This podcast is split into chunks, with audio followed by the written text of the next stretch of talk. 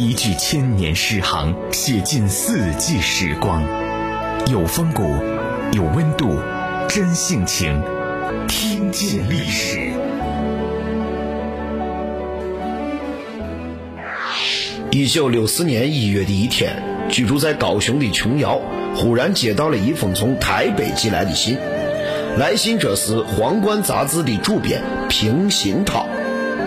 他在信中代表电视台向琼瑶发出热诚的邀请，就是这封信开启了他们两人的情感之路。今儿的听见历史，我们就来说说琼瑶和平鑫涛的结合。琼瑶结识平鑫涛的时候，两人都是已婚身份，是平鑫涛把当时默默无闻的琼瑶挖掘出来。在他自办的《皇冠》杂志及他做主编的《联合报》副刊上连载他的小说。咱俩过不下去了，还是分开吧。后来，琼瑶和画家丈夫离婚，一个人带着孩子在台北生活。平鑫涛给予她无微不至的关怀，并把她推到畅销书作家之列。两个人从作者和出品人的关系，渐渐变成了无话不谈的好朋友，更进一步坠入爱河。你怎么会在众人中认出我来？从窗外里认识的，从六个梦里认识的，从烟雨蒙蒙里认识的。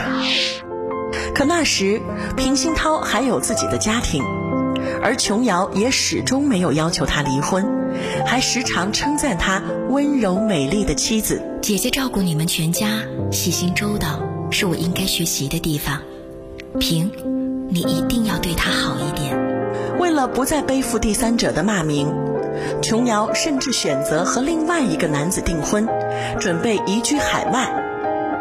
这一举动让平鑫涛下了决心离婚。你小小的个子。在冬天的冷风中徘徊多时，承受如此重负，一整夜让我辗转难眠。典雅聪慧的平太太，在那么多年极度的痛苦中，也没有说过一句谴责他们的话。最后，她选择退出，成全了他们。一九七九年五月九日。琼瑶和平鑫涛终于在台北结婚了。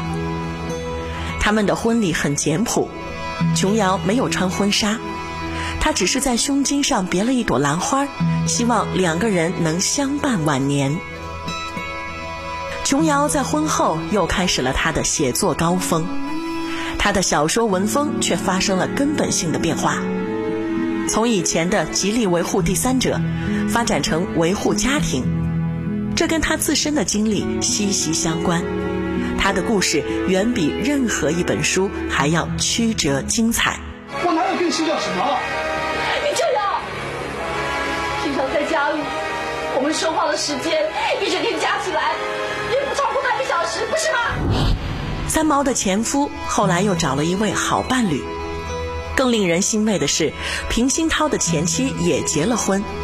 嫁给了一位享誉台湾的著名画家，孩子们也都长大成人，都在琼瑶和平鑫涛共办的皇冠艺文中心里供职。夫妻两人如今已经结婚三十年，他们开辟了电视剧和电影的新领域，琼瑶的作品一部又一部搬上荧幕。